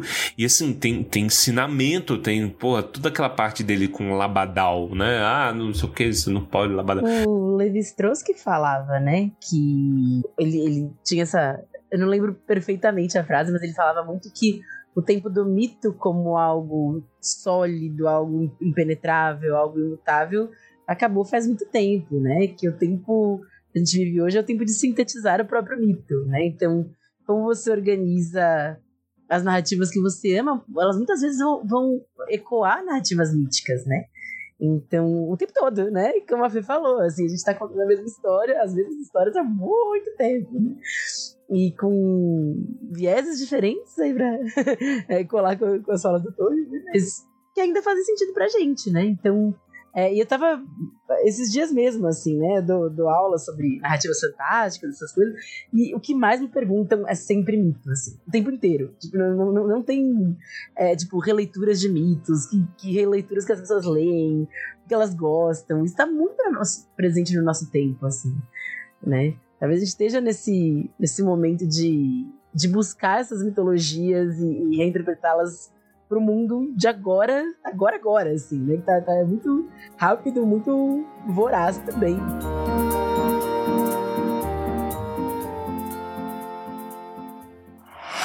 The world is changed. I feel it in the water. I feel it in the earth. I smell it in the air.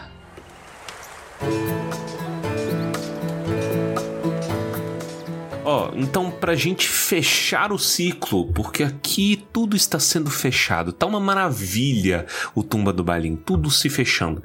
Vamos falar sobre os temas eternos, né? E os temas atemporais. Por que que eles são interessantes? Onde a gente encontra isso? E por que que isso pode ser bacana da gente ler, né? Então, para chamar a galera, né? Por que que isso é bom? Então, e quais são, né, esses temas? Eu dou a palavra aqui para os nossos colegas de bancada. A gente vai começar pela amizade? É, meio que tem um, um, um livro, né, que chama Amizade, hein, o senhor? Meio que tem é ótimo. É. Meio que tem um livro. Então, assim, existe mesmo, tá? Tá comprovado que tem amizade no Senhor dos Anéis. um abraço pra Cris. Inclusive, Ah, mas nossa amizade. aí da Itália, hein, gente? Amizade. Ca- Eu, eu acho que é a primeira coisa que atrai as pessoas quando elas davam contato com, com o Senhor dos Anéis. E eu, na verdade, eu acho que com qualquer livro, porque principalmente de fantasia. Porque num determinado momento você se sente amigo daqueles personagens. A, a gente comentou muito isso quando a gente fez os especiais de Harry Potter. Que, tipo assim, quando você termina de ler aqueles livros, poxa, você sente que você se formou com eles. Então, o, Senhor dos Anéis, quando você volta pro condado, você entende o cansaço dos hobbits. Porque você passou por aquilo com eles. Então, o, a amizade, a- além do tema em si, que está presente no, na obra, é importante na fantasia. Porque a gente precisa, é, de alguma forma, se identificar com, com os personagens. Porque, assim, na maioria das vezes, como é o caso do, do Senhor dos Anéis, você não tem ali um, um protagonista que é um personagem humano com características que vão. Por exemplo, assim, ninguém aqui é um herdeiro perdido de um reino. Se for, por favor, leva a gente junto. então, é, é meio difícil se conectar, por exemplo, com essa figura do rei que é o Aragorn. Mas ele é um cara correto, ele é um cara que só vai assumir o trono de- depois que ele se provou justo, que ele provou que ele merece, que ele não tá simplesmente recebendo o título. E a gente se reconhece nisso, assim, no, no nosso dia a dia. Então, de uma certa forma, a gente acaba próximo dos personagens pelos sentimentos deles e pelas relações deles. Mais do que simplesmente se a gente falar, ai, é, é um humano alto, baixo, que vive em tal lugar, facilita. Na maioria das vezes facilita. Mas no caso do Tolkien, que é mais uma casca, assim como a gente falou lá no começo, essa questão de ter características, vamos dizer assim, é, psicológicas, acho que a gente pode colocar desse jeito, ou até morais, é, é mais fácil da gente conectar. Então, o fato desses personagens conseguirem superar as suas diferenças e travar um grupo tão coeso, e aí o melhor exemplo que a gente tem é Legolas e Gimli, que assim são duas espécies que não conseguiam ficar no mesmo ambiente no começo do livro e terminam viajando juntos. Inclusive, é, é, acaba esbarrando muito na coisa dos arquétipos, assim, né? De como você tem, você ter, ainda que sejam interpretações né, como você falou, de cascas, assim, né? Ainda assim, você tem muitas possibilidades, especialmente de masculinidades, eu acho, dentro do Senhor dos Anéis. São super interessantes e que se complementam, sabe? Que, que acabam funcionando juntas, que mostram mais de uma versão da história, né? A gente não tem só o rei nobre, né, ali de bom coração. Você tem muitas muitas camadas de heroísmo, né? Do Sam até o Aragorn. E o que eu acho mais legal de tudo isso, né? Lá vamos nós pro, pro papo pós-moderno, que é a coisa da. Cara, não se salva muito sozinho mais, não assim, cafonérrimo isso, né?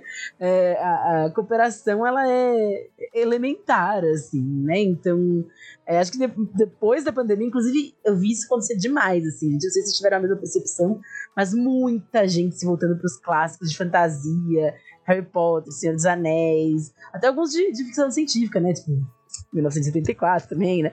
Mas de olhar para essas. Como foram as dinâmicas, assim, entre personagens, entre indivíduos, né? Que no fim resolveram problemas de forma conjunta, assim, né? Que trabalharam juntos apesar de tudo, né? Então, acho isso muito legal, né? Tem até um, um movimento, né, da, da literatura fantástica contemporânea, que é o Hope Punk, né? Que é, cara, é, a ideia que lutar junto, porque.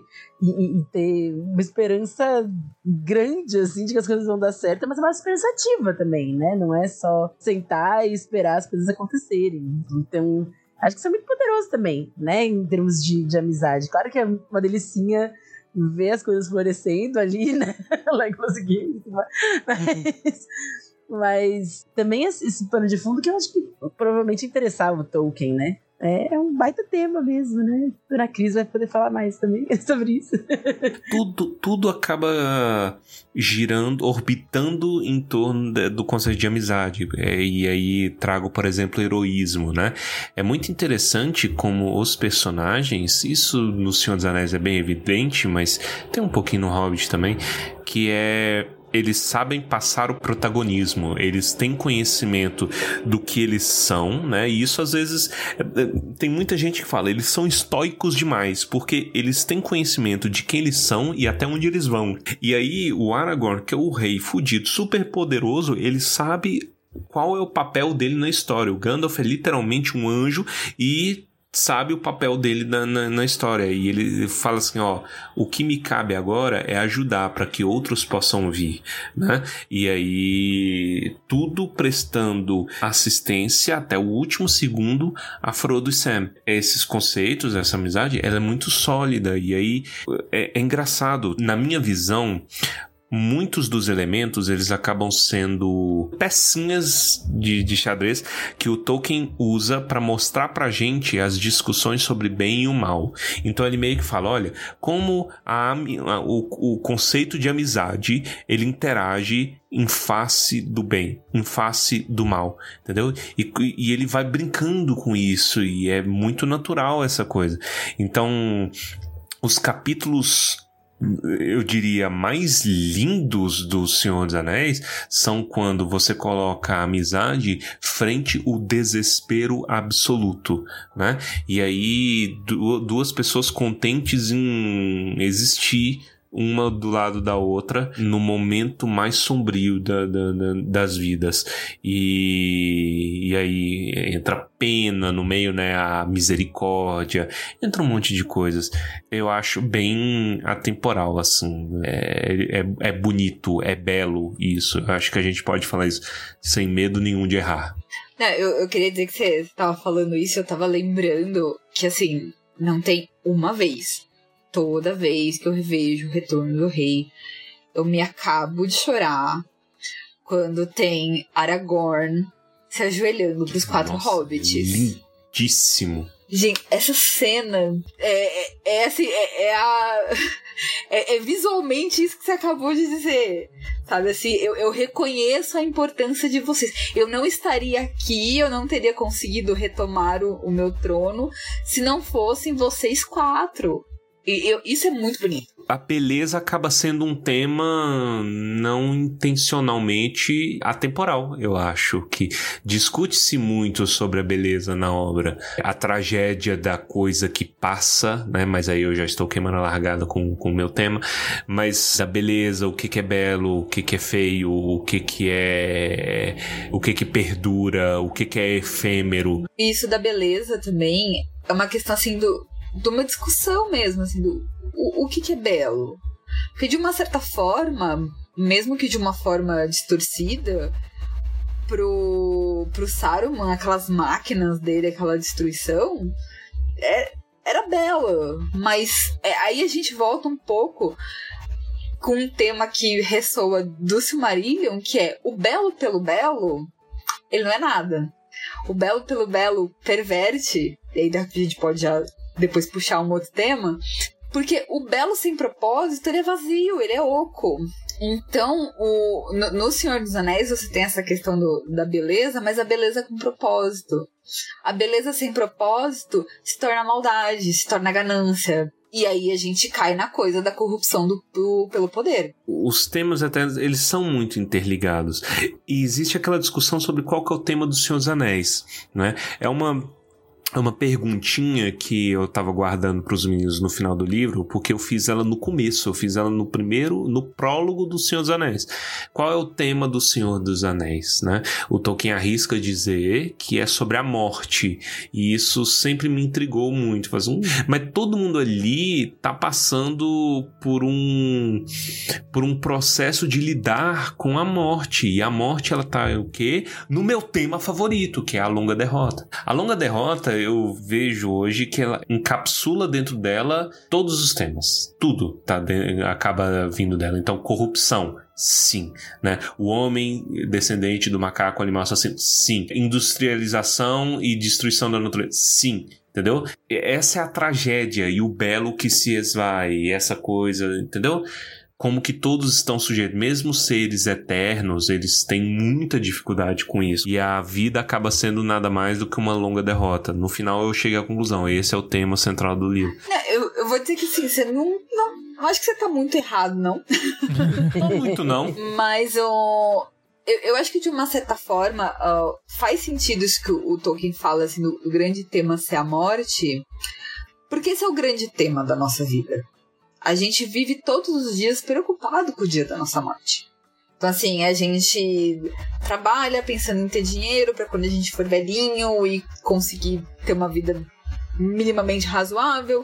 A gente se preocupa se a gente tiver filhos, a gente se preocupa com a nossa família, a gente se preocupa com os nossos pais que já estão velhinhos, que estão chegando perto. Então, assim, a, a morte, ela persegue a gente de uma certa forma.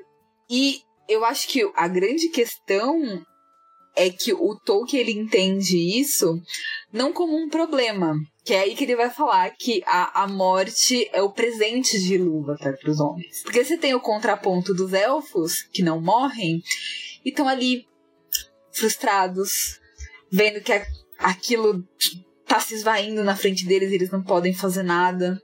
Os homens são passageiros.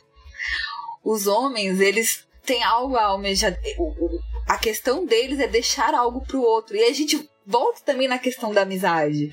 Porque você fazer a coisa para quem vem depois de você. Então não é simplesmente você, ai, cuidado das plantinhas porque as árvores vão levantar e marchar contra você.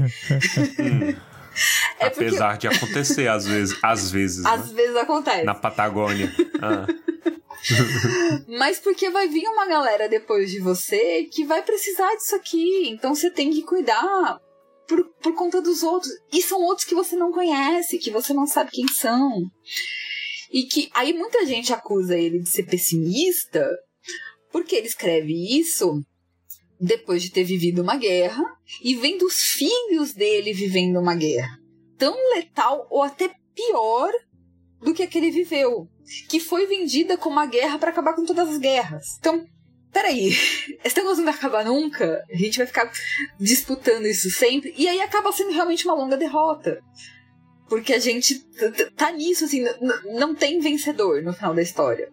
Mesmo quem vence, perde. Porque vai perder vidas, famílias vão ser destruídas, lugares vão ser destruídos, a beleza que foi construída por outras civilizações se perdem porque foram bombardeadas. Então, o, de uma certa forma, a, a morte e a longa derrota realmente conversam, porque acaba sendo a, a morte também material das coisas. Enquanto a, a Fê falava, eu tava pensando muito que a ideia de legado só faz sentido porque a morte existe, né? Então, quando eles correm atrás, enfim, é, né, Senhor dos Anéis acontece, é, toda essa, essa grande, esse grande confronto, né? E talvez uma morte legítima e, uma, e, e, a, e a, ideia ilegítima de, de, dominar a morte, sabe? E eu acho que isso tem muito a ver, é, acho que faz muito sentido Tolkien falar isso sobre a própria obra, digo eu, assim, eu sou petulante, mas porque também a, as, as mitologias têm essa pulsão, né, da morte, assim. Então, é, vou viajar um pouquinho, gente, mas eu tava pensando aqui, né, tava...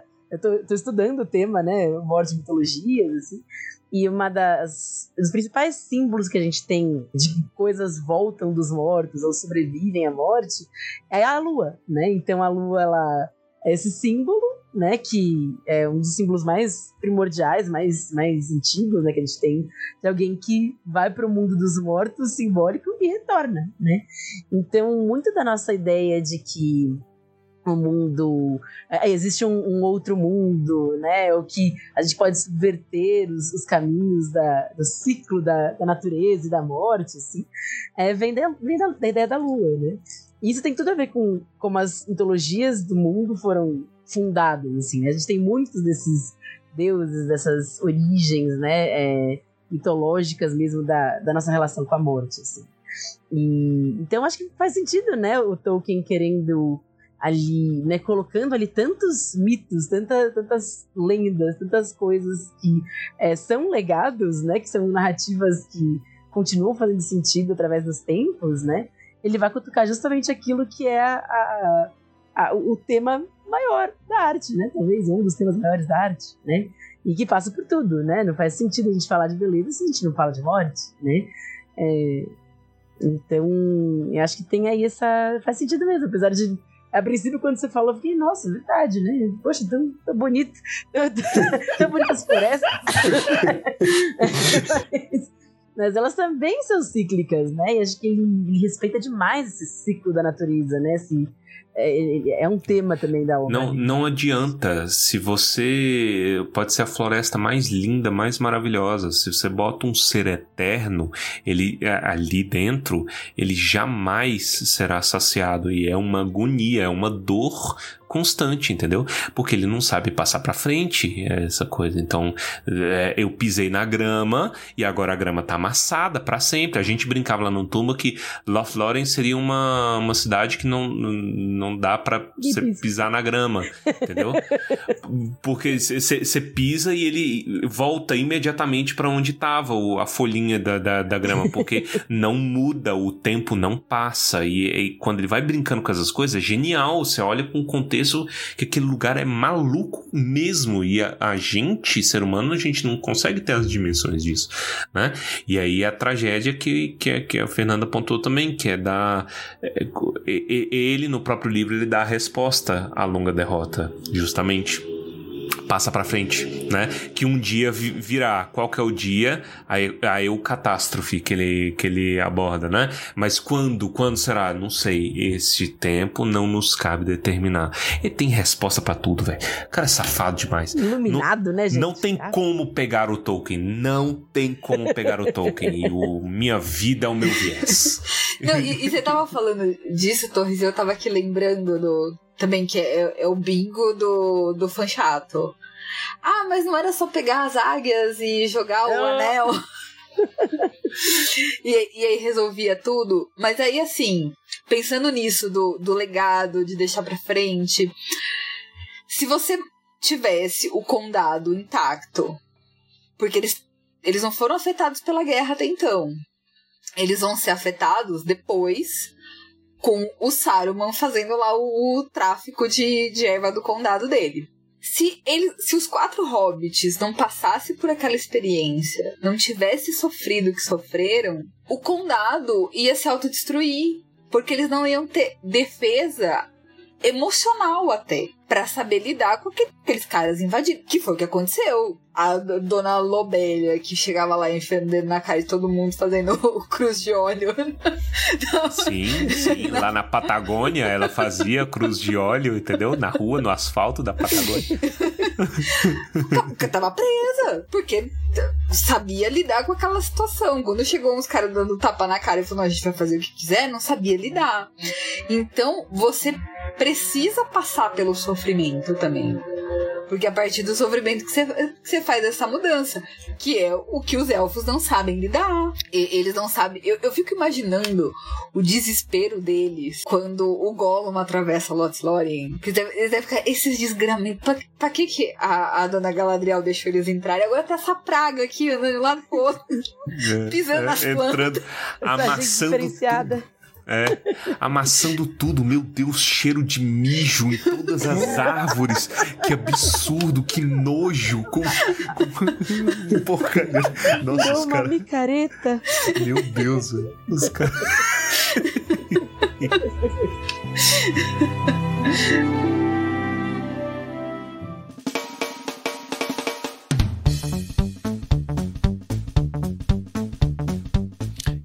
com isso, então, encerramos aqui mais um episódio especial Tumba do Balim e um episódio especial, especialmente especial. Bom, pessoal, é, nós não falamos no começo do episódio, então trago agora. Vocês podem ter visto que o Baessa não participou com a gente desse episódio. Ele vai ficar afastado ainda durante algumas semanas para tratar da própria saúde. É, tá tudo bem com ele, mas ele vai precisar desse tempo. Então vamos pisar um pouquinho no freio aqui no Tumba, tá? Mas em breve, muito em breve, ele vai estar tá de volta para abraçá-los com a sua voz. Bom, gente, é... primeiro, muito obrigada, que papo maravilhoso, né? Mas, bom, eu tô aqui também para fazer um convite para vocês, né? Que é a Tintalha, nosso clube do livro de literatura fantástica. É, a gente vai ler Senhor dos Anéis, o Hobbit Senhor dos Anéis, na verdade, né? A partir de outubro.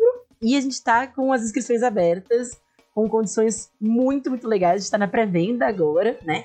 Então todo mundo que participar da pré-venda tem desconto especial, tem é, acesso né, a, a várias é, você pode misturar, assim, a gente tem um kit, na verdade, né, que a gente chama de é, Entre Mundos, que é o nosso clube de é, leituras coletivas de séries, né?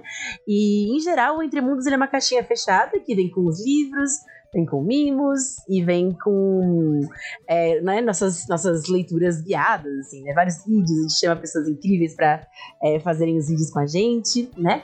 E nesse caso, como o Senhor dos Anéis é especial neste nível, né? A gente tá organizando essa pré-venda, que basicamente você pode escolher o que vai na sua caixa, né? Então tem um diário de leitura muito caprichado, muito lindo, é maravilhoso. sou, sou partidária dele. Mas também tem o kit mesmo, né? Você pode escolher é, pegar só os livros, é, ou é, todos os livros, mas, por exemplo, se você não quiser o Hobbit, mas quiser a trilogia nova, né? Que vai vir da HarperCollins, você pode escolher. É, você pode escolher só o conteúdo digital. E essa é a, a, esse é o trunfo aí da nossa pré-venda, né? Além de desconto, porque depois que a gente fechar essa pré-venda, ela é, é, tem uma caixinha certinha, exclusiva, muito linda, mas que não dá para mexer. Então, como a gente sabe que muitos de vocês, né, já tem com certeza edições do Senhor dos Anéis aí, é, vocês podem escolher a melhor forma de é, usar mesmo, né, o, o kit. É, a gente realmente vai reforçar como é lindo esse diário de leitura. Ele vem com textos exclusivos, inclusive da Cristina Casagrande, né? E a gente também vai ter a leitura guiada junto com o Guilherme Massafera e a Dona Fernanda, maravilhosa. Então, assim, é, tá muito legal, muito completão mesmo, pra gente falar de Senhor dos Anéis no contexto de hoje em dia e como essa obra continua relevante e fantástica aí para leitores de todas as idades, todas as gerações. Então, todo mundo convidado, gente. É só entrar no tintalha.com.br, a gente manda também para vocês o link bonitinho da pré-venda e aproveitem, que vai ser muito massa ter vocês por lá aproveitem para todo mundo que reclama de ler sozinho. É a hora de não ler Nossa. sozinho. Nossos clubes são muito animados, gente. Muito animados mesmo. A galera discute de verdade. Assim. Isso é excelente. Então, pessoal, dê uma olhada lá no, no, no, site das meninas. Dê uma olhada também, se você quiser, vai lá no Instagram. Olha lá, Tintalha Literatura, né? Tá, a, a, gente já fez o post lá no Tumba também, né? Já colocando. E a gente vai falar mais sobre isso aí mais, mais pra frente. Mas fica ligado, dá uma olhadinha lá, né? Com as meninas. Cláudia, muito obrigado. Fernanda, muito obrigado pela participação de vocês. Pedro, muito obrigado pela sua existência como ser humano muito bom. Tô aqui, obrigado. É, exatamente.